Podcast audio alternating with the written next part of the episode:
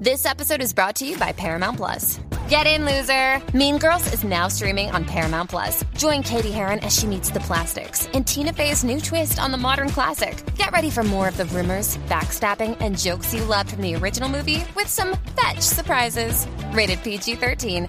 Wear pink and head to ParamountPlus.com to try it free.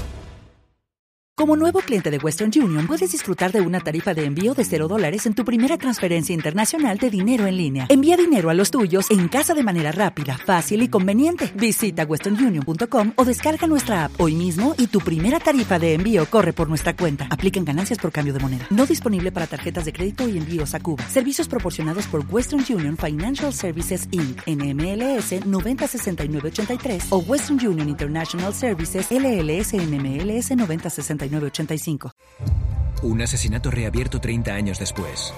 El 10 de marzo, Mary Fisher fue asesinada en su casa. No es así como pasó. Cada interrogatorio es una nueva perspectiva. Yo sé que la mató. ¡Yo jamás le haría daño! Interrogation, el nuevo thriller de Calle 13. Estreno el próximo 10 de noviembre a las 10 de la noche. Calle 13 disponible en Vodafone Televisión, Dial 34. Disfruta de la temporada completa bajo demanda desde el mismo día del estreno. Bienvenidos a Streaming, el programa de fuera de series donde cada semana repasamos los estrenos más esperados, las joyas por descubrir, los episodios más comentados, los cabreos más grandes, en fin, todo, todo y todo sobre la semana que nos ocupa en el mundo de las series de televisión. Yo soy CJ Navas y para hacer repaso de lo mejor y lo peor, que a veces es mucho más divertido, de la burbuja seriéfila, para que os hagáis la agenda de visionados de cara al fin de semana, me acompaña Álvaro Ornieva. Álvaro, ¿cómo estamos? Hola, ¿qué tal? ¿Cómo de cargadita viene la cosa esta semana, Álvaro? Pues hay bastantes estrenos del fin de semana, tenemos muchas críticas que repasar porque, bueno, mmm, fíjate que hace poco nos decían por redes que si estábamos con el pie cambiado porque habíamos hecho como, se habían coincidido varias críticas negativas de serie, no nos dijeron que si estábamos de mal café, que me hizo mucha gracia esa expresión. Pues bueno, parece que el café se nos ha puesto ahora azucarado y estamos con unas cuantas críticas más positivas de series que recomendar. Sí, señor. La gente del Telegram incansable, el desaliento. Eh, les mandamos un abrazo y un saludo muy fuerte a todos los incansables que tenemos. Telegram.me barra fuera de series. Luego lo comentaremos cuando hablemos del Power Rankings y de los eh, mensajes. Como decía Álvaro, tendremos después todos los estrenos que vienen un montón de cosas la semana y algunos, a los oyentes habituales de streaming, veréis que es el día que no era habitual. Normalmente lo hacíamos los lunes, pero decidimos que los jueves podía venir mucho mejor de cara a eso, a la prepararse ese fin de semana anhelado y añorado por todos, en el que al final es donde se consumen las series donde además se estrenan cada vez más series. Netflix empezó a abrir el paso, pero la ha seguido el paso Disney Plus ahora con The Mandalorian. De alguna forma también lo tenemos con las series que vienen de CBS All Access. HBO es cierto que la que tenemos el lunes, así que hemos decidido que, mira, vamos, el jueves es un buen día, la gente escucha el programa del jueves y el viernes, se prepara para el fin de semana y así lo vamos a hacer a partir de ahora. Sí, queremos un poco que sirva eh, para tomar esa decisión de qué veo este fin de semana, también un poco repasar qué me he perdido de la semana pasada, porque muchas veces no nos da tiempo a verlo todo. De hecho, eh, nos pusieron también un comentario en Telegram que me hizo mucha gracia, que decían, escuchando Watchlist, nos decían, ay, pensaba que tenían hecho los deberes y me han faltado un montón de series todavía por ver. Bueno, nosotros que también tenemos el truco de que nos las repartimos, pero a nadie le da tiempo a verlo todo. Pero bueno, entre unos compañeros y otros sí que podemos ir llevando un poco el, la muestra general de todas las series que van saliendo. Que ese es al final el gran secreto, Álvaro, cuando nos dicen, pero tú no ves con las series, pero ¿cómo te da tiempo a ver todas las series? No, hombre, no, porque distribuimos el trabajo como, como Dios manda. Y nos fiamos mucho de nuestros compañeros. Yo si un compañero dice, mira, esta es una basura, no la veas, o esta merece la pena, pues ahí que voy.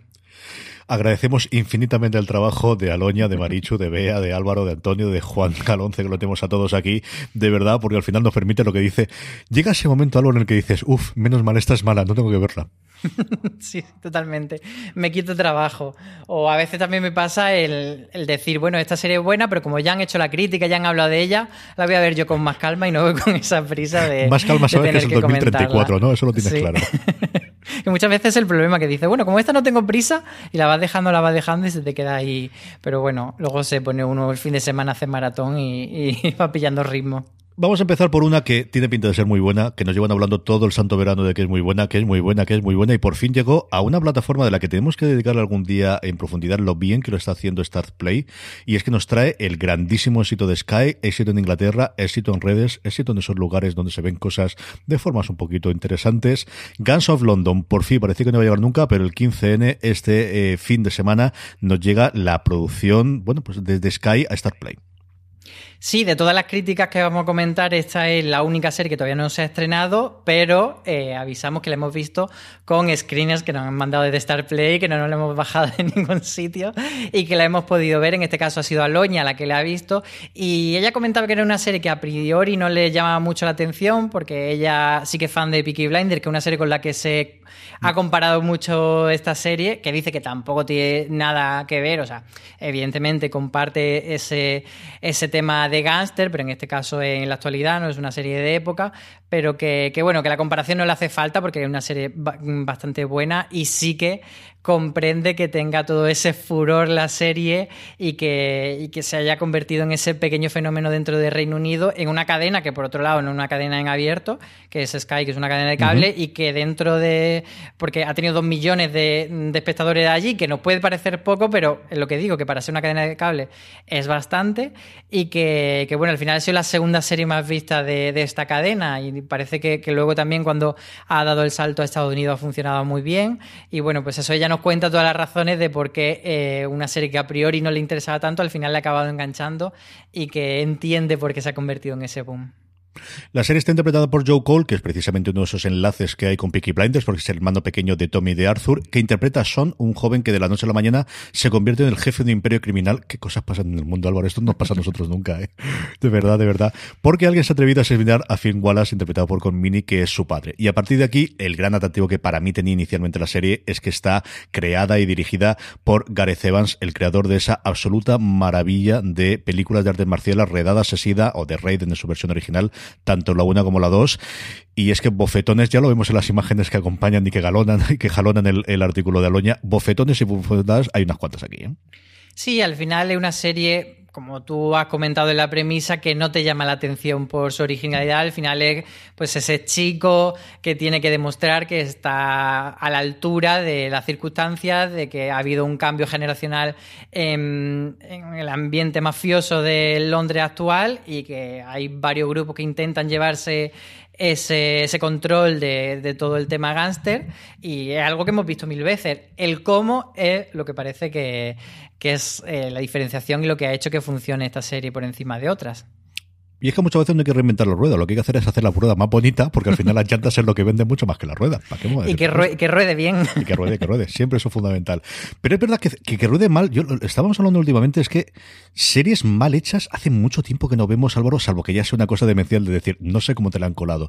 Pero al menos ese nivel de factura eh, audiovisual en todo tipo de series. Eh, lo podemos ver ahora, incluso la serie egipcia, por ejemplo, que, que hacía la crítica Juan Galonce ahora, se ha subido el nivel en cuestión de 5 o 6 años internacionalmente yo creo que es fundamentalmente por el dinero de Netflix que al final ha arrastrado a todos los demás de una forma alucinante. Sí, al final los estándares generales yo creo que han subido bastante y no, no encontramos series cutres, cutres, pero sí que es verdad que encontramos muchas series, pues eso, o que no saben a otras cosas viejas o que no acaban de encontrar su propia personalidad y yo creo que ahí un poco está el key de la cuestión. De hecho, hablando de esto, me viene a la mente una crítica que hizo también eh, Antonio en nuestra web sobre la nueva utopía, que uh -huh. decía que lo que le faltaba a esta utopía, esta nueva versión de utopía era la personalidad.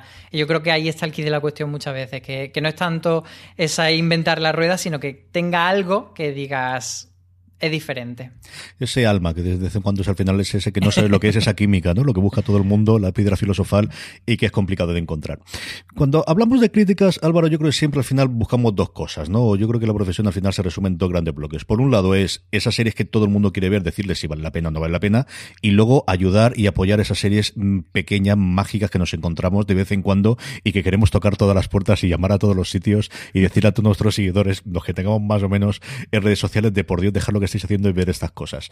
Algo parecido a eso le ha ocurrido con algunas de las que vamos a comentar ahora. La primera ya es The Sisters, una miniserie de HBO España que, claro, dentro de los grandes estrenos, vamos a tener dentro de La Materia Oscura, de Nicole Kidman, ha estrenado HBO España y que a Marichu, que tampoco es muy difícil tocar el corazoncito, ¿para qué vamos a negarlo también? Le ha llegado un poquito al fondo una premisa enrevesada con que se disuelve con magistral tensión, es como ha eh, titulado ya su crítica. Sí, lo que nos cuenta Maricho es que una serie, pues como tú decías, que no ha llegado con todo el bombo y platillo de HBO, pero que a ella le ha parecido bastante interesante porque es una miniserie de cuatro episodios y mm, pues bueno, no se va por la rama. Al final lo que te quiere contar te lo cuenta de una manera efectiva y es suficientemente entretenida y tensa. Eh, al final, lo que ella contaba que era eh, muy gracioso que la premisa es realmente enrevesada y culebronesca porque eh, va de un chico que se llama Nathan que, que conoce a una chica y por una serie de sucesos la chica acaba muerta. Entonces él como que está un poco relacionado con esa muerte y eh, la chica queda desaparecida, él sabe dónde está el cadáver y mm, otra carambola de la vida, él acaba casado con la hermana, de ahí el título de Sister, de, de, esta chica muerta. Entonces resulta que van a tirar el edificio donde está el cadáver y él tiene que mover ese cadáver junto con un señor un poco raro y un poco loco que habla con espíritu y, que, tiene que hacer una extraña pareja. Entonces, todo esto que parece muy rocambolesco, eh, Marichu nos dice que al final acaba funcionando bien y que para cuatro episodios merece la pena. Palabra de Marichu, palabras te la vamos, señor. ¿Y qué voy a decir yo, sino de esta amor y anarquía que Álvaro cogió la bandera de esta en cuanto la descubrió? Estas cositas que hace Netflix, estas ni siquiera al nivel de lo que luego ha sido, al menos a día de hoy. A ver si con, la peregrinación de Álvaro conseguimos que Amor y anarquía tire para adelante, porque esta, esta ha sido tu gambito de dama, ¿verdad, querido? Totalmente. De hecho, estaba todo el mundo viendo Gambito de Dama y estaba viendo Amor y Anarquía porque una serie además que que la teníamos ahí, que se estrena un martes. Cuando, uno, cuando Netflix estrena un martes, normalmente es que, es que confía muy poco, si no se la lleva el fin de semana. Pero yo dije, venga, vamos a darle una oportunidad, una serie sueca, además, que ya os digo, había cero información de esto que, que no ha publicado ningún medio extranjero nada, ni una sinopsis brevísima.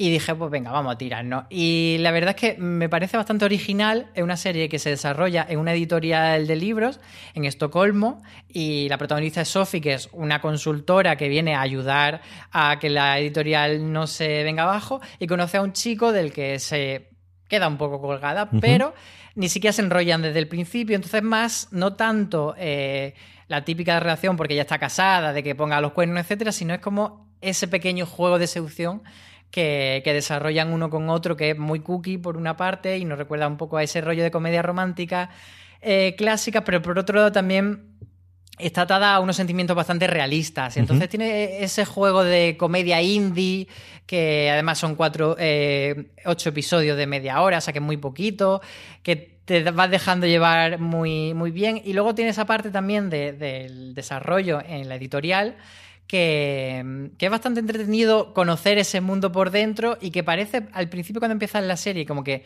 como que, en plan, esto no me lo contéis porque yo quiero ver a la pareja, pero luego todo acaba sumando a la historia y lo envuelve muy bien. Entonces yo creo que tiene ahí un puntito y toda la gente que me leyó la semana pasada en Twitter recomendarla me está escribiendo diciendo, ay, la he visto y me ha gustado mucho. Así que... Hace caso Álvaro, si es que yo no sé. No señor, Ovejas descarriadas del señor, hace caso Álvaro, a y Anarquía, a mí ya me convenció, es que lleva toda la semana. Esto que sé cuando vosotros, o sea, lo mío es corregido y aumentado. Carlos dije, ¿verdad? Carlos que que, que sí, que, que, que, voy con ella. De estrenos españoles, tenemos una cosa, quizás la gran esperada, ¿no? A3 Player Premium, que a lo tonto, lo tontos, oye, entre Luimelia y Veneno, mal, mal, mal, al menos en nuestra burbuja, no le está funcionando, y su siguiente gran estreno era este Bayana Milán, adaptando, bueno, lo que había sido el fenómeno de Ana Milán, eh, amplificado a través de la cuarentena con sus directos en Instagram. Antonio Rivera ha hecho eh, la crítica en este caso y lo que mm, podíamos temernos, ¿no? Que al final pues fue el momento y que quizás después convertirlo esto en serie la cosa cuesta un poquito más. Sí, de hecho, a mí me ha sorprendido eh, los tiempos, porque no hace tanto de la cuarentena no hace tanto de que se anunció el proyecto de la serie y de repente eh, la han estrenado un poco por recoger esa ola de gente que había estado viendo Veneno y que se había hecho la cuenta, como por decirle, hey, no os vayáis de A3 Player Premium. Y ha llegado este Bayana Milán que Antonio comenta, pues que se queda en eso, en una sucesión de, de anécdotas o en ese intentar subirse a la ola de Ana Milán, que ha funcionado muy bien los directos y que tenía una audiencia en sus directos digna de una serie de una plataforma de cable. Entonces, a nivel económico, industrial o empresarial tenía mucho sentido, pero que luego al llevarlo a la pantalla parece que le hacía falta un poco más de darle una vuelta y buscarle una personalidad propia, una trama más consistente y que no fuese solo pues mm, dejarlo todo sobre el peso de, de la figura de Ana Milán y de su carisma. Entonces yo también he visto el primer episodio y coincido totalmente con, con Antonio. Además, me parece que es una cosa que yo creo que, tengo que escribir sobre ella, que no solo lo he identificado aquí, sino también muchas series de plataforma. El hecho de, bueno, como tenemos la temporada completa, no hace falta que echemos la carne en el asador en el primero. Entonces, a mí me parece que eso es un error de muchas series y que, y que este Bayana Milán peca de eso, de que un primer episodio que parece un punto de arranque más que un episodio completo. Y bueno, a lo mejor se encamina a partir del próximo episodio, que lo harán este domingo, pero sí que nos ha dejado Antonio y a mí ese, ese sabor de boca un poco insípido, digamos es una cosa rarísima lo que estás comentando tú, que al final tendrías todo el sentido del mundo, pues eso, en un Netflix en el que tiene la temporada completa, pero en el resto es una cosa muy, muy extraña y se está viendo cada vez más. De, y a partir del quinto, no es el maldito de a partir del quinto mejora, a partir del sexto mejora, pero es que la competencia a día de hoy no te, no te va a dar esos cinco o seis episodios, Álvaro. Claro, el problema es eso, que si tiene una oferta muy grande, por mucho que tenga la temporada completa, que es verdad que a veces dices, bueno, venga, le voy a dar una oportunidad ya que lo tengo aquí y no se la darías si tuviese que perder la semana siguiente. Pero otras veces, como ves, si no me engancha el primer episodio, me pongo otra cosa. O sea, la última serie de la que queríamos comentaros inicialmente, que ya podéis hacer y que hemos tenemos la crítica en fuera de series.com, está corre carga de Juan Galonce, así que ya sabéis, cosas raras, cosas internacionales, cosas exóticas, lo mismo le da una egipcia que le da una, sin más ni menos, iba a decir una serie de romanos, pero no es verdad, es una serie de la pre-Roma, es una serie del origen mítico de Roma, del cual, igual que en los romanos sí tenemos muchísimo material eh, documental, aquí no lo hay, así que se queda en ese punto de entre el mito, la fantasía y, bueno, pues si me dan un mito y tengo un guionista, me pongo a hacer cosas divertidas como es Romulus. Sí, además que eh, a Juan Galonce le gusta mucho la historia y, le hemos cogido prácticamente, se está haciendo una carrera eh, porque hace, no sé, fue la semana pasada la anterior hizo Bárbaros, que también era un poco de un corte similar. Pues en este caso, eh, Romulus es una serie además rodada en, latín, pero en latín antiguo, o sea, para más, para más rizar el rizo, y una serie de Sky Italia, que aquí la ha traído HBO España, y que lo que cuenta es eso, la fundación de Roma, ese mito de Rómulo y Remo amamantados eh, por la loba, pero bueno, aquí vamos a ver a Rómulo y Remo cuando ya eh, son mayorcitos y tienen que unirse en toda esa serie de tribus que había por aquella época, eh, organizarse para una serie de batalla y al final llegar a la constitución de esa ciudad que ahora conocemos como Roma, que, luego sería un gran imperio, claro. Y, bueno, comentaba eh, Juan, sobre todo destacaba él en su crítica eh, lo bonita que era a nivel estético la serie y que se notaba que Sky apuesta mucho por eso, que no es una serie cutre, no es una serie de gente disfrazada andando por el bosque de detrás del patio de tu casa, sino que es una serie que se nota a nivel tanto estético como histórico muy cuidada. Lo tiene los de Sky de HBO que al final tiene estas cosas. que al final, por lo que comentábamos antes, que, el diseño de producción ha pegado unos saltos impresionantes. Bueno, pues si yo os habéis agobiado con una, dos, tres, cuatro, cinco series que posiblemente no hayáis visto, esperad, esperad, esperad, que viene ahora Maricho Razábal a traernos todos los estrenos, además resumiendo es un minuto que es cuando más agobio da, porque te la dicen una detrás de otra y es cuando ya dicen, madre mía de mi alma, ¿dónde va? Pues nada, Maricho Lazábal nos trae, como todas las semanas, la agenda desde hoy, jueves 12, hasta el próximo miércoles 18, de todos los estrenos. Ala, que hay unos cuantos, y a la vuelta, como siempre, Álvaro y yo comentamos lo que más nos interesa, lo más curioso o aquella que nos parece sencillamente le del Entra Maricho Lazábal. La próxima semana viene cargada de estrenos y regresos. El jueves 12 HBO España nos traerá Valley of Tears, mientras que Sundance TV lo hará con Sospecha y AMC España con Soulmates. El viernes 13 será el momento del regreso de Madres con su segunda temporada en Amazon, mientras que Netflix nos propone los favoritos de Midas para el fin de semana. El sábado 14 será el momento en que Movistar Plus regresará con The Blacklist y su octava temporada, mientras que el domingo 15 por fin podremos volver a ver The Crown en su cuarta temporada de Netflix. Además, contaremos con el sonado estreno de Gangs of London en Starplay. El lunes 16 será el momento en que HBO España traerá el asesinato en Middle Beach y además contaremos con el regreso de SWAT, Los Hombres de Harrelson, en AXN como ya es habitual. El martes 17, por fin, tendremos la segunda temporada de La Materia Oscura en HBO España, mientras que Filming traen The Split y TNT Search Party temporada 3. Pues solo tenemos que ver esta, ¿no, Álvaro? ¿Está bien esto? Está bien. Ah, como de Blacklist, además, nos quedamos los dos en la temporada 7, no hay ningún problema de recuperar la octava para verla ahora perfectamente en Movistar Plus, que es la gran ventaja de esto, que no tengo que tirar para atrás para ver qué ha ocurrido ahora con Red, ¿verdad? Sí, sí, eh, Blacklist, pues eso, vuelve con la temporada 8, pero yo reconozco que me quedé muy atrás en Blacklist, así que no, no va a ser una de las que yo elija. ¿Quién le iba a decir a James Spader después de haber hecho toda la, carrera en su momento desde el aprendiz, sobre todo después en Boston Legal, que su papel en las series y en la televisión más longevo iba a ser de Blacklist? Es, ay Dios mío, las carreras las carga el diablo. De todo esto, querido, hay estrenazos, ¿eh? hay unas cosas espectaculares. ¿Cuál es la que más te parece de todas? Pues mira, no voy a decir The Crown porque la vas a decir tú, así que, así que me la ahorro y te la dejo. He de decir que los favoritos de Midas mmm, no estoy muy convencido porque lo que he visto en el tráiler y tal, como que no me acaba de llamar tanto. Desde luego es el gran estreno de Netflix de este mes, que normalmente suelen estrenar una serie española al mes y en este caso, pues este mes es lo favorito de Midas con Luis Tosar, nada menos, pero yo me voy a quedar con otras dos cosillas más pequeñas. La primera es Soulmates, que ya, la comenté en Watchlist, que es una serie que nos venden un poco como la Black, la Black Mirror de las relaciones sentimentales y a mí la verdad es que eso ya me apetece bastante. Nos va a llevar a un futuro cercano a contarnos cómo van a evolucionar, eh, pues con un poco de tecnología, con un poco de la evolución de, de la sociedad, pues eso, las relaciones amorosas a lo largo de seis episodios que van a tener historia autoconclusiva. Entonces me llama bastante la atención. Empiezo cogiéndome esa. En fin, yo no voy a dejar de. no, voy a hacer aquí la, tontería de decir, no, otra, no, no, The Crown. O sea, The Crown es mi serie de Netflix junto con Boyar Hosman y algún momento Stranger Things, pero no son mis series favoritas. Lo he contado mil millones de veces de cómo la primera temporada de, llegué de casualidad, de uff, a mí que me va a contestar ahora sobre la realeza británica.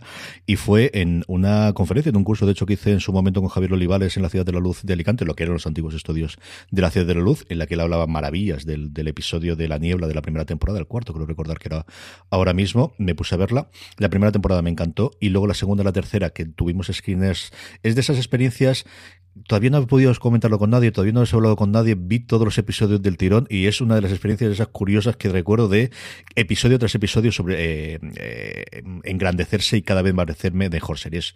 Una de mis series favoritas, es mi serie favorita de Netflix y encima le meten a Gillian Anderson haciendo de Margaret Thatcher. O sea, ya es que no me faltaba absolutamente nada más. Así que, para sí, ¿qué voy a decir otra cosa? Mi serie favorita de todas estas de aquí, con diferencia, es The Crown y mira que hay otras que me atrae bastante y ahora comentar alguna más. Álvaro, ¿alguna cosita más que puede ser? Bueno, esta puede ser curiosa o que tenga ganas de ver. Pues sí, mm, eh, para el lunes 16 se estrena en HBO España Asesinato en Middle Beach, que es una serie documental True Crime. Y es de esas series que mm, casi que, nada más que por el título, ya me llama la atención, no sé, porque tiene como un aura de, de, que me apetece. Y he querido leer muy poco de ella, pero sí que os puedo dar un pequeño avance de sinopsis. Y es sobre un cineasta amateur que lo que intenta es resolver un caso de hace varios años, que es el asesinato de su propia madre, que se la encontraron en, casa con evidentes signos de violencia, y entonces él va a intentar, eh, pues eso, desentrañar todo este misterio. Y como hace tiempo que no me pongo con, un, con una truculencia, como dice Marich, una truculencia, pues creo que le voy a pillar con ganas a ver si merece la pena. Así que de las que no son como tan llamativas, pero que pueden dar la sorpresa, me voy a quedar con esa. Es que a los mediterráneos nos dan una playa, Malvaro, y ya no tienen la mitad de cosas ganadas. es que, claro, claro, es lo que ocurre.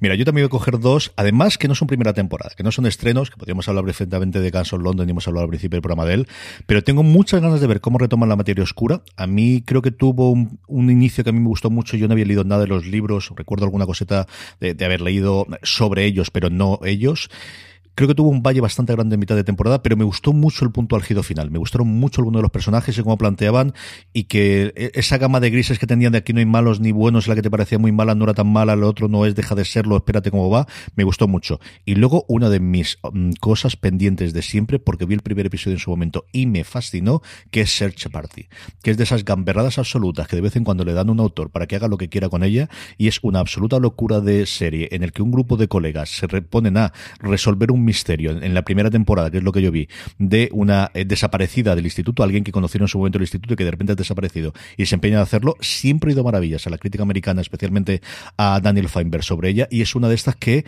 Ahora, como la semana que viene el día va a tener 40 horas ya y vamos a poder hacer todo esto, entonces lograré sacar un tiempo para verla. Pero es verdad que Search Party es una de las que tengo curiosidad muchísima, muchísima con ver. Álvaro, ¿cuánto daríamos por saber la audiencia que va a tener Madres en Amazon? Pues yo daría bastante, la verdad, pero daría más por lo que tú decías, por días de 45 horas para poder ver la serie, porque además Search Party, fíjate que una de esas que también llevo mucho tiempo diciendo, ahí está, eh, me han hablado bien, he leído cosas muy chulas de ella, pero nunca me he puesto con ella. Y es de las que se me olvida y además haciendo como la lista de lo que había para esta semana era como, ay, ¿por qué nunca he visto Search Party? Así que... Yo lo que recuerdo del primer episodio hace cuatro años, creo que es una serie que a ti te gustaría mucho. De verdad creo que es una serie que el tono que tenían ellos y la protagonista y el grupo que tienen alrededor eran de estos tíos de, además, o te gusta muchísimo o te gusta, no tiene, no tiene punto de medio.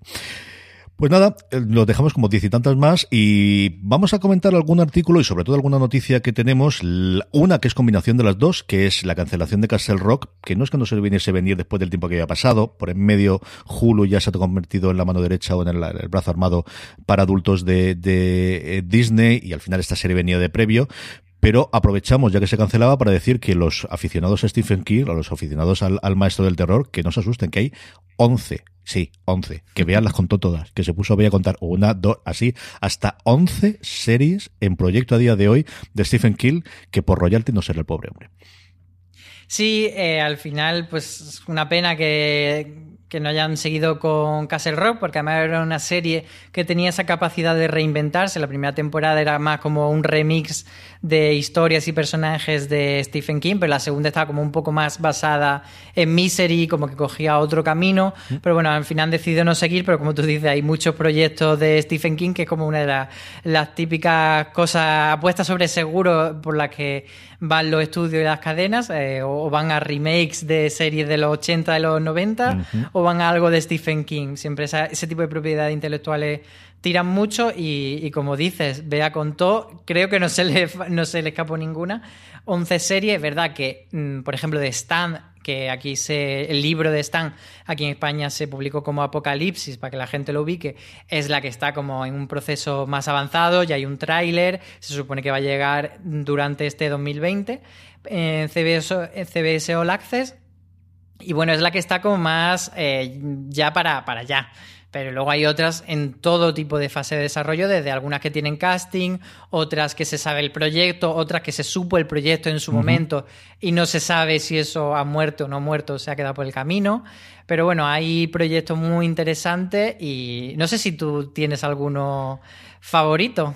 Yo tengo, eh, de las que evidentemente la primera que te llama es Carrie, ¿no? De, qué hacen después de, de, la, de la película, esa interpretación para la historia de Sissy Pasek, qué van a hacer con ello, los remakes y que volveremos a hablar, que no, que la película... ¿Te preocupas por tu familia? Entonces, ¿por qué darles solo huevos ordinarios cuando pueden disfrutar de lo mejor? Eggland's Best, los únicos huevos con ese delicioso sabor fresco de granja, además de la mejor nutrición, como 6 veces más vitamina D, 10 veces más vitamina E y 25% menos de grasa saturada que los huevos regulares, además de muchos otros nutrientes importantes. Así que dales los mejores huevos. Egglands Best. Mejor sabor, mejor nutrición, mejores huevos película, que no la novela, que no la serie, que siempre nos da mucha chicha para comentar estas cosas, ¿no? A mí, The Institute, por el hecho de que esté David Kelly detrás de las, del, del guion, es una cosa que me atrae. Es eh, basada en la novela de las más recientes de Stephen King, que lo lanzó en el 2019. Está, como siempre, evidentemente en Maine. Y es, bueno, pues eh, hay una instalación del gobierno conocido como el Instituto, en la que se encarcelan los niños, pone el fin de exprimir los dotes y poderes, como la telepatía o la telequinesis, muy de Stephen King, muy de la cosa va a acabar muy mal y va a acabar fatal después. Y luego, la otra que tiene nombre, evidentemente, es Overlook, ¿no? ¿No? El nombre del hotel eh, del Resplandor, tanto de la novela como de la película de Kubrick. También aparece el Resplandor en la en Doctor Sueño, también novela y también adaptación recientemente del, del mismo eh, responsable de la maldición de Bly Manor y de la maldición de eh, ah, se me dio totalmente el lado de las dos maldiciones que tenemos en The Hill House. Eso es de Hill House. O sea, yo estaba pensando en Jesús Hill y es que no salía, que era la forma fácil la que se me- acordaba siempre de Hill House, ¿no? La maldición de cancelar la serie en la tercera temporada. Sí, señor, sí, señor. Aquí tenemos detrás a JJ Abrams produciendo con, un, con Bad Robot. Esta estará en HBO Max eh, en Estados Unidos. Faltará, a entiendo que esta directamente vendrá en HBO. Y sobre lo que comentabas antes, a mí no me extrañaría que de Stan, ahora que ya tienen claro esa expansión internacional por parte de CBS All Access, cambie de nombre incluido para llamarse a partir de ahora Paramount Plus, que esta sea una de las que se guardan si no tienen casi internacional, ¿eh? y se la guarden para el estreno, si esto realmente van a hacerlo primero, el primer trimestre del 2021, como cabría esperar. Es cierto que el coronavirus ha tirado muchos planes hacia atrás, pero esta, en las fechas en las que estamos, si no se ha conformado todavía dónde se va a estrenar o dónde va a ir, no me extrañaría que se la pudiesen guardar. ¿eh?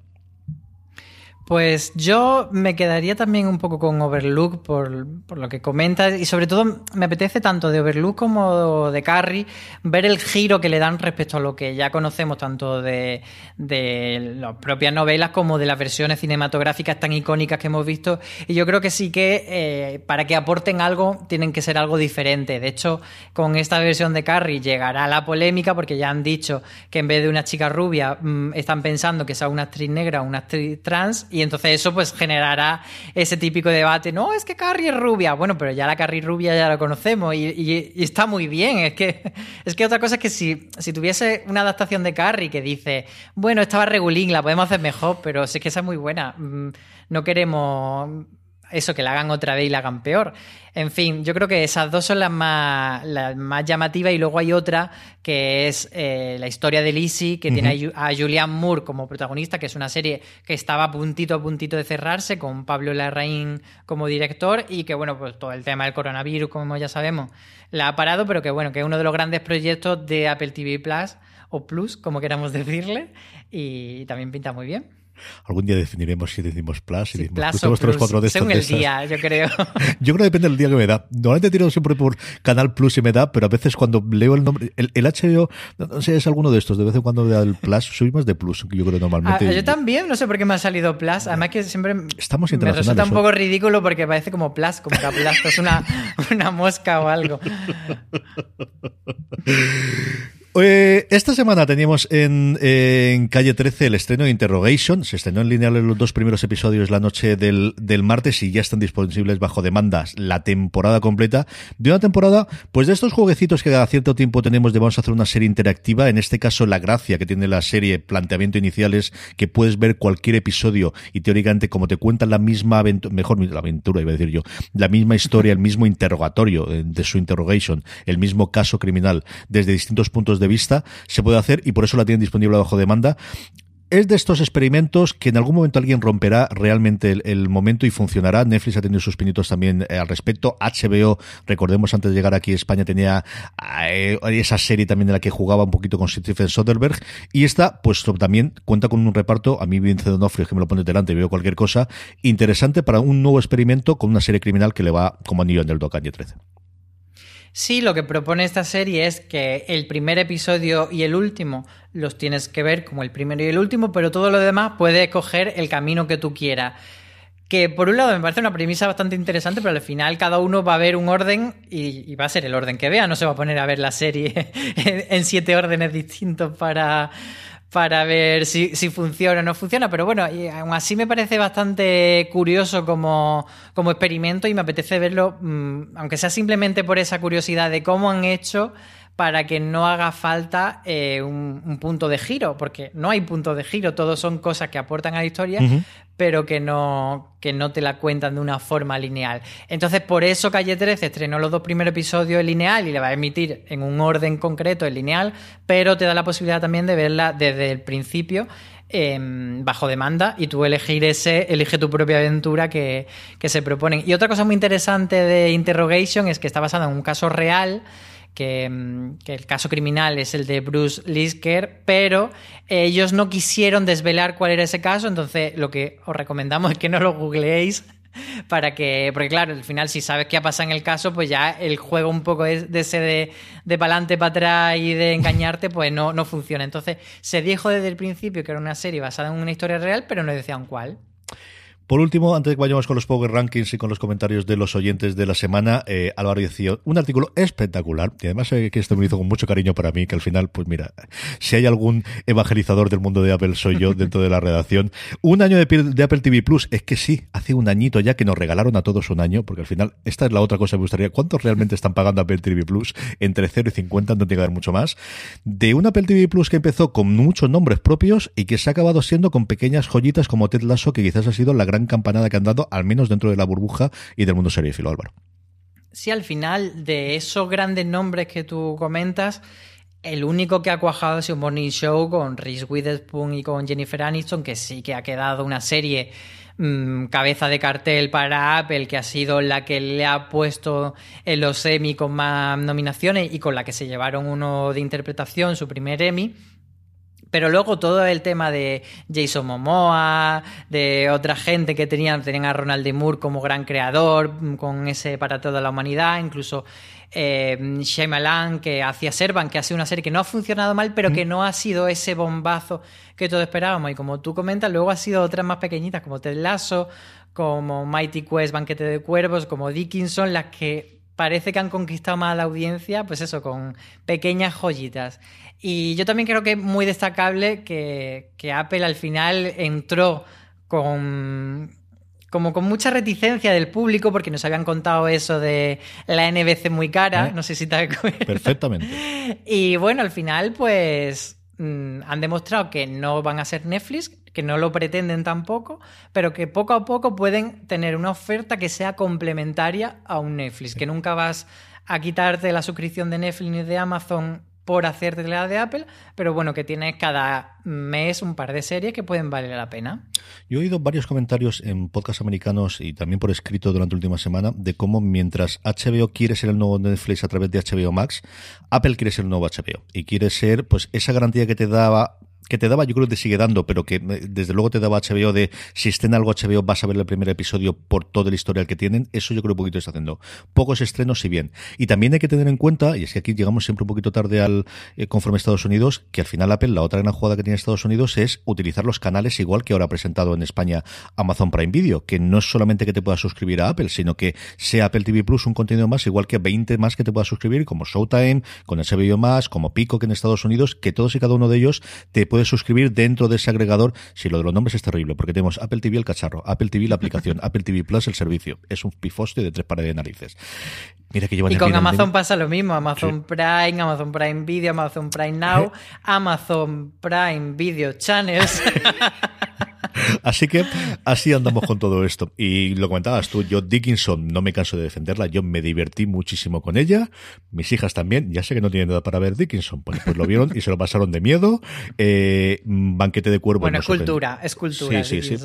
Pero yo me lo digo, es decir, Charlotte vio conmigo cuando tenía tres añitos Aníbal, ya no lo ha superado nunca más. Entonces, a partir de ahí, lo que le echa a la pobre chiquilla es ya más las ganas que yo tenga de responder de por qué está pasando eso en pantalla que estén haciendo esas dos personas, no tiene mucho más.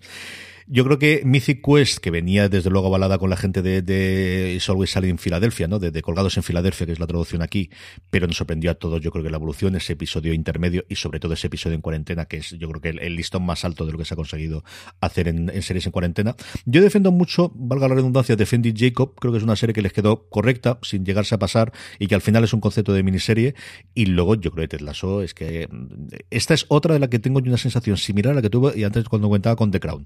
De esta serie que ves y dices, leche que está muy bien, leche que está muy bien. A ver si realmente o soy yo tonto, porque me la cargué entera con screeners una semana, dos semanas antes, dos o tres semanas antes de su estreno durante el fin de semana, y era esto de cada episodio está mejor, no puede ser, ahora solo dirá, no puede ser, no pueden mantener la premisa. Y, y es que al final, pues eso, cuando tienes alguien de oficio como Bill Lawrence, que algo un poquito sabe hacer ese tono como lo hacía en su momento en Scraps, pues, pues les ha salido una serie redonda. Y a ver qué ocurre hasta ahora. Evidentemente tienen la renovación, es, se parece mucho al Netflix del origen, yo creo en dos cosas. Una, que la han renovado todo desde el principio, esa seguridad de vete a la serie que vas a tener más, que aquí no te la cancelamos a traición como hace ahora. No te voy a sacar día, no te voy a sacar Netflix porque sé que luego te enfadas y no tiene, y no tiene plan, no tiene que Glow, ser. por favor, qué, qué puñalada. Pero venga, ya está, sigamos. El tema de ese doble whammy que hicieron en su momento de el gran estreno, los grandes nombres propios, lo que le hemos batido en la suscripción o la, compra de la serie a HBO cuando era imbatible con House of Cards de pagamos 100 kilos y renovamos por dos temporadas de inicio, pero la serie que realmente les puso en el mapa y que habló todo el mundo después fue Orange is the New Black.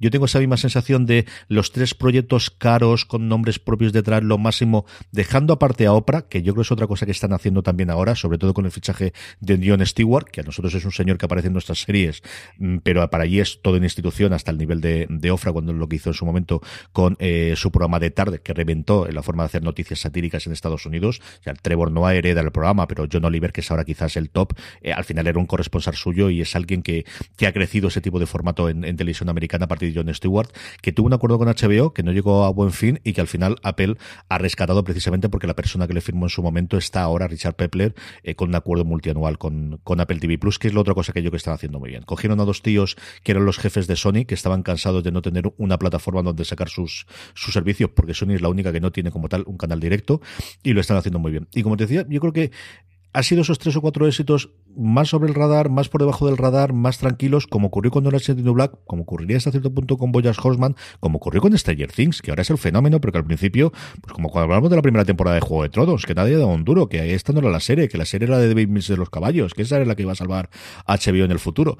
Y al final estas son las que de alguna forma, mm, pues crean la plataforma y creo que les está dando el, este es el tono y este es el sentido de serie que tenemos que tener. Sí, además, el problema que, todo el mundo comentaba antes del lanzamiento de, Apple TV Plus era que, no querían desde Apple que fuese nada polémico el contenido que tuviesen, porque eh, pues eso, que Tim Cook se había echado la mano a la cabeza cuando había visto que la serie que iban a poner al lado de su manzanita, pues tenían drogas, palabrotas y gente follando. Entonces él dijo que nanay de la China. Entonces, mucha gente, eh, de hecho, lo comentaban con el ejemplo de The Morning Show, decían que habían querido rebajarle mucho el tono y que entonces al final se iba a quedar en una cosa pues muy blandurria. Y, luego, pues con el ejemplo de Ted Lasso, yo creo que han demostrado que sí que hay un camino por ahí de algo positivo y tal, que es verdad que no todas las series pueden ser así, pero bueno, que puede haberla. Yo Ted Lasso, fíjate, creo que puede pasar un poco como Shit Creeks y, que sea esa serie que, que la primera temporada la vea poca gente, pero que el boca a boca vaya funcionando y que la serie vaya creciendo y que al final se convierta en ese, esa gran cabeza de cartel de Apple eh, como emblema. Y luego yo creo que otras series que sí que han renovado un poco por lo que yo llamo la temporada bien queda, es decir, que no parezca que entramos pues por ejemplo, como Pico, que su primera serie que era Un Mundo Feliz, sí. que la ha cancelado. Entonces al final te da una sensación como de que entras sin saber lo que estás haciendo. Entonces yo creo que a series como Sí o alguna más, o para toda la humanidad, por ejemplo, le darán una segunda temporada y ya dirán, bueno, y cerrando a lo mejor dos, tres temporadas, pero que al final como, como, tiene que ser, irá cancelando series, pero bueno, que quieren ir un poco poco a poco. Al final tienen que mantener esa imagen de que, de que no están jugando tampoco a ese juego tan agresivo de Netflix. Sí, yo creo que es el. Eh, aquellos que fuisteis a Netflix y estáis viendo que os cancelan, aquellos que ibais a HBO por ahora veis que vais a ser uno más dentro del millón de series que van a tener, veniros a Apple, que tenemos más dinero que nadie y que os vamos a tratar muy bien. Y mira qué cosas tan chulas. Y esas declaraciones yo creo que tuvieron, un, y mira que llevan bien la parte de comunicación, claro, de cacharros y de servicios, que es lo que han hecho hasta ahora. Yo creo que la comunicación al final de, de pues eso, de audiovisual funciona con unos criterios distintos funcionan en círculos diferentes, funcionan con mucha más filtración de las que ellos están acostumbrados a hablar, porque los agentes, en cuanto te hagan el casting para la nueva serie de Apple, lo van a contar los mil vientos, sea Deadline, sea Variety, sea de Hollywood Reporter, o al que tengan de, confianza. Y toda esta parte, yo creo que les da un, un, esas declaraciones que comentabas tú, que tuvo que ser alguien que se quedó muy quemado de allí, y que luego no se ha sido la realidad. Pero que, además, cuando los pensabas en frío, yo recuerdo en ese momento decir, pero vamos a ver, si Apple lleva viniendo Los Soprano desde el principio del tiempo, aquí no nos llega, pero ellos vendían esta serie no tengo problema, le ponen el sello y está. ¿Que es producida por ellos? Eh, sí, yo no te digo que no, pero igual que hacen con la música y al final tienen insultos y tienen, eh, es decir, no vas a tener porno, pero quitando el porno, que es lo único que siempre ha habido, el resto lo vas a tener. Y no tienes escenas exageradísimamente de violencia, sí. O sea, me valga la redundancia, en sí, en el tercer episodio que es el que yo, hay un momento de Momoa desatado que es espectacular, sencillamente espectacular. Mm. Y quizás en la parte de sexo no hemos tenido una euforia ni hemos tenido cosas similares, que eso quizás es más coto de HBO, Pero yo creo que están haciendo las cosas y a ver qué tal les va el segundo año. Aquí hay dos piedras de toque. La primera es, evidentemente, que se acaba el año gratuito que tuvieron todos los compradores de un dispositivo de Apple en noviembre. Se ha hecho una prórroga hasta febrero. Yo me maligno me pienso que Fundación y los grandes estrenos en las segundas temporadas de estas series precisamente se van a hacer allí, que se han pospuesto por el coronavirus y se van a hacer para partir de ahí. Y luego al que tal les funciona a partir de ahí el segundo año con las suscripciones y con todos los cacharros nuevos. Pero bueno, yo mm, veré muchas de estas y Fundación tengo una ganas loca. Bueno, y Pedro Aznar, con el que hago una cosa más toda la semana, ni os cuento que está todavía, vamos, sacando la banderita del que lo anunciaron. Sí, yo creo que Fundación es precisamente lo que viene a suplir esa gran mm. asignatura pendiente que tiene Apple TV Plus. Ellos han conseguido en series, digamos, más de nicho sí que encontrar el beneplácito de la crítica, pero pues un Central Park, es una comedia animada musical, no es un juego de tronos, como siempre solemos decir. Entonces, ese Fundación sí que puede ser su gran hit que no han tenido todavía a nivel más global y a nivel más eh, high concept, etcétera. Entonces, estamos muy atentos a ver eh, que estaba ya, yo creo, ultimando rodajes, si no me equivoco, ¿no? Y está como cerca, no han dicho fecha, pero está cercana, así que a ver. Hablaremos de ella, pero ahora es el momento de hablar de las series más vistas por todos vosotros. Aquellas series que votáis semana tras semana en el Power Rankings, un artículo en el que hacemos recopilando vuestros votos. Podéis votar siempre en foradeseries.com en el artículo o, como siempre os digo, la forma más sencilla de que no se os escape, que yo sé que da mucha rabia cuando tú votas y la tuya de repente la subrepanae una que no has visto o que no te gusta demasiado. Uniros a nuestro grupo de Telegram, telegram.me barra fuera de series, donde más de 1.300 personas hablan diariamente sobre series de televisión, discuten dentro de un orden y dentro de la cordialidad y os permite complementar estos Power Rankings. Unos Power Rankings que además en las últimas semanas hemos tenido, pues yo creo que la, la, imagen, y luego lo comentaremos, de series españolas de estar muy, muy, muy arriba. Pero empezamos pues por un éxito internacional, quizás el último gran éxito, junto con eh, Sid Creek por la parte que tuvo en, Canadá en su momento, pero el gran éxito que hemos tenido recientemente en la televisión de abierto eh, americana, Is Us, la serie que España emite Fox España, está en el puesto número 10. Sí, además es una serie de estas que se acerca siempre en el Power Ranking a entrar, pero entra, pero no entra. Y fíjate que esta semana sí que logró entrar discretamente en el 10, pero bueno, ahí hizo su aparición. Antes hablábamos de Juan Galonce, en el 9 va Bárbaros, la serie de Netflix, el fenómeno absoluto, que nos lo digan a nosotros, hola Google Analytics, ¿cómo estamos? qué maravilla, qué maravilla. Ole, ole, ole, qué, qué, ese efecto Netflix, eh, Álvaro, ¿cómo se nota? Sí, es una serie que entró muy fuerte en nuestra, en nuestra lista del artículo más vistos, no tanto en el Power Ranking, que está en el 1, y vamos a ver cuánto aguanta como, como tampoco sabemos si va a aguantar la maldición de Blade Manor, que vuelve a la lista esta semana en el 8, pero estuvo la semana pasada ya desaparecida. Yo pensaba que ya no, que ya iba a estar desaparecida. ¿Tú le das más tiempo o no? Desde luego que sí, porque además esta es de las series que se recuperan el fin de semana, que se te pasó, la vuelves a ver. En el 7, la comentábamos antes, quizás la serie, la última sorpresa de Netflix, que nos trae una más o menos de esas al trimestre. Tres puestos cae, pero sigue manteniéndose en el puesto número 7, Gambito de Dama. Sí, yo creo que esa sí que va a aguantar más en el Power Ranking porque está funcionando muy bien el boca oreja, así que a ver cómo evoluciona. Y en el 6 tenemos Fear the Walking Dead, que es otra que está como el Guadiana entrando y saliendo de nuestra lista, pero que tiene ahí su fandom. Entonces, esta semana se ha quedado en el 6. Los zombies incansables al desaliento. Gambito de Dama, por cierto, tienes un review espectacular entre Antonio Rivera y Maricho Lazábal. Eso sí, cada vez que decía ficha, Maricho, digo, no, son piezas. Maricho, no hagas esto. Son piezas, no son fichas. Eh, dupla de ciencia ficción, los dos grandes estrenos del fin de semana de ciencia ficción, los dos grandes universos de ciencia ficción. Empezamos con Star Wars, empezamos con la Guerra de las Galaxias en el puesto número 5 de Mandalorian. Sí, The Mandalorian es la que entra más fuerte esta semana en el Power Ranking y tampoco nos, nos extraña especialmente, ¿no? Que, que funcione. Absolutamente nada. Como tampoco nos extraña que esté ahí en el 4 Star Trek Discovery, que es sube un puesto esta semana y se queda ahí muy cerquita, muy cerquita de ese podio tiene acento español. Efectivamente, eh, las dos, por cierto, tanto Star Trek Discovery como de Mandalorian estamos analizando episodio a episodio en audio, pues escucharnos tanto en universo Star Trek como en universo Star Wars. Y hay un pequeño de movimiento y es que cae hasta el puesto número 3 antidisturbios y vuelve a recuperar esa plaza segunda veneno.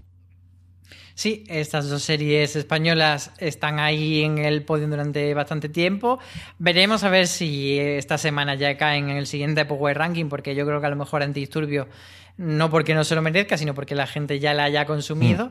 Y probablemente Veneno también caiga. E incluso, a ver qué pasa. Bueno, no esta semana se mantendrá, por supuesto, pero bueno, hablamos de este Power Ranking en vez de hacer futurología. Primer puesto para. Para Patria, para Patria, que ahí hemos tenido la sensación de que se ha desinflado, pero de nuestro Power Ranking, de ahí no la ha bajado absolutamente ni Dios. Ha coincidido con mucho estreno, ha coincidido con mucho estreno de serie española. Y Patria que ha concluido, tenéis también de esta los análisis episodio episodio que ha hecho Alberto Naún García, le mando un abrazo desde aquí, eh, todos los fines de semana.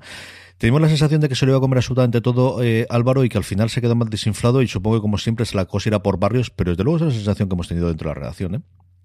Sí, pero fíjate que luego nos comentaban en Watchlist que hablábamos de esto, mm. de, de, Patria, sí que algún comentario nos dijo, oye, pues yo creo que en mi... Igual no lo dijo así tan amigable, pero yo lo voy a leer amigable. nos dijeron, pues yo creo que entre mis amigos sí que eh, como que se ha mantenido patria y ha dado mucha conversación y que eso de que no ha sido para tanto ha sido parte de nuestra burbuja. Quizás sí, quizás sea un poco parte de, la burbuja no solo de nosotros, de Twitter y los seriéfilos, sino también de los medios que se volcaron mucho con el lanzamiento y que luego no le han hecho eh, tanto análisis, no ha habido tantos medios, por ejemplo, como nosotros haciendo ese recap semanal. Pero, pero bueno, yo creo que HBO seguramente tendrá muy buenos números y que podrá estar contenta. No nos lo dirán nunca. Pero, o sea, que están contentos si lo dirán, pero no dirán los números. pero yo creo que el balance tiene que ser positivo, desde luego la gran adaptación y la gran serie de HBO hasta que llegue 30 monedas, que faltan nada, absolutamente nada, y a partir de ahí tendremos el siguiente bombazo. Vamos concluyendo con siempre con las preguntas de los oyentes, preguntas que nos hacéis llegar escribiéndonos por correo a streaming arroba fuera de series.com, que nos hacéis por redes sociales. Tengo que ver si con Instagram nos acordamos siempre si es que son de para estas cosas. Pero Instagram Stories ponerlo justo antes de que vayamos a grabar, que nos manden preguntas por allí, que yo creo que también puede quedar chulo y la inmediatez del momento. Y como siempre, donde más nos llegan, donde nos llega esta misma que vamos a hacer de Francisco Pagán ahora mismo, a través de ese post que os decíamos previamente del Power Rankings, eh, uniros al grupo de Telegram, nos escribís ahí, nos preguntáis, como decía, cómo eh, ha hecho Francisco Pagán diciendo cuándo vamos a poder ver la segunda parte de la que se vecina 13 en Amazon. Pues no es la segunda parte de la temporada 13, sino de la 12, la que está pendiente de estreno. La 13 está confirmada que se va a hacer.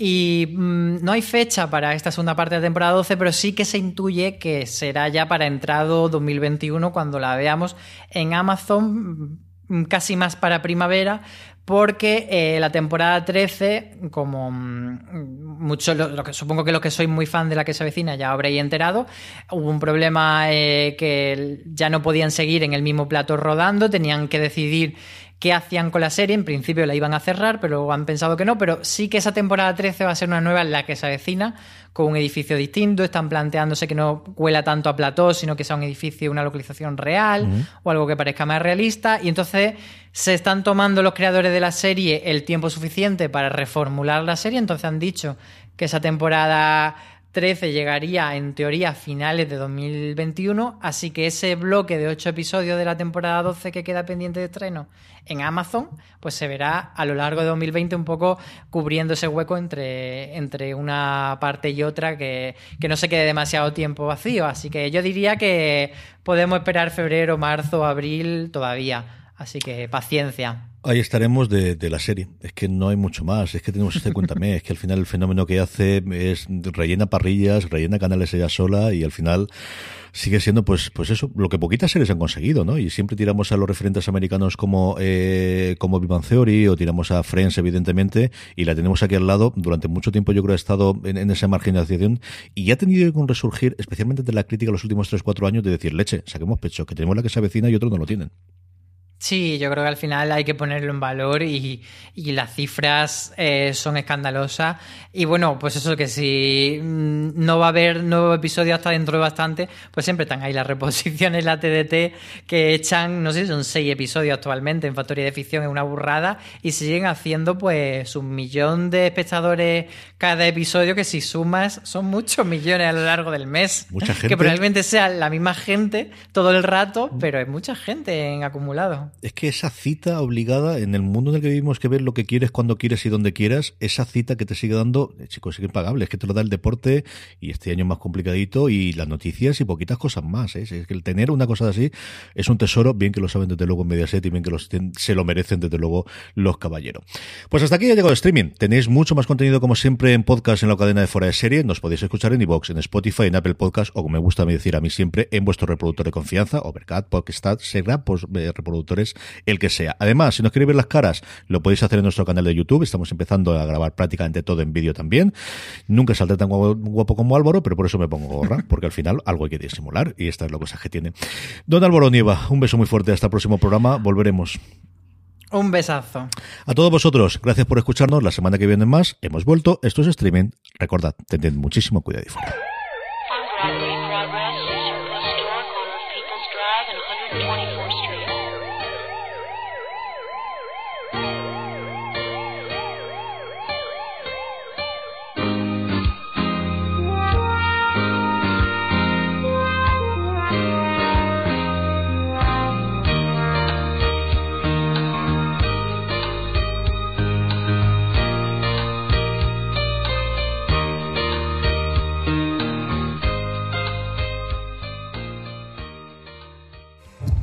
Un asesinato reabierto 30 años después. El 10 de marzo, Mary Fisher fue asesinada en su casa. No es así como pasó. Cada interrogatorio es una nueva perspectiva. Yo sé que la mató. ¡Yo jamás le haría daño! Interrogation, el nuevo thriller de Calle 13. Estreno el próximo 10 de noviembre a las 10 de la noche. Calle 13 disponible en Vodafone Televisión Dial 34. Disfruta de la temporada completa bajo demanda desde el mismo día del estreno.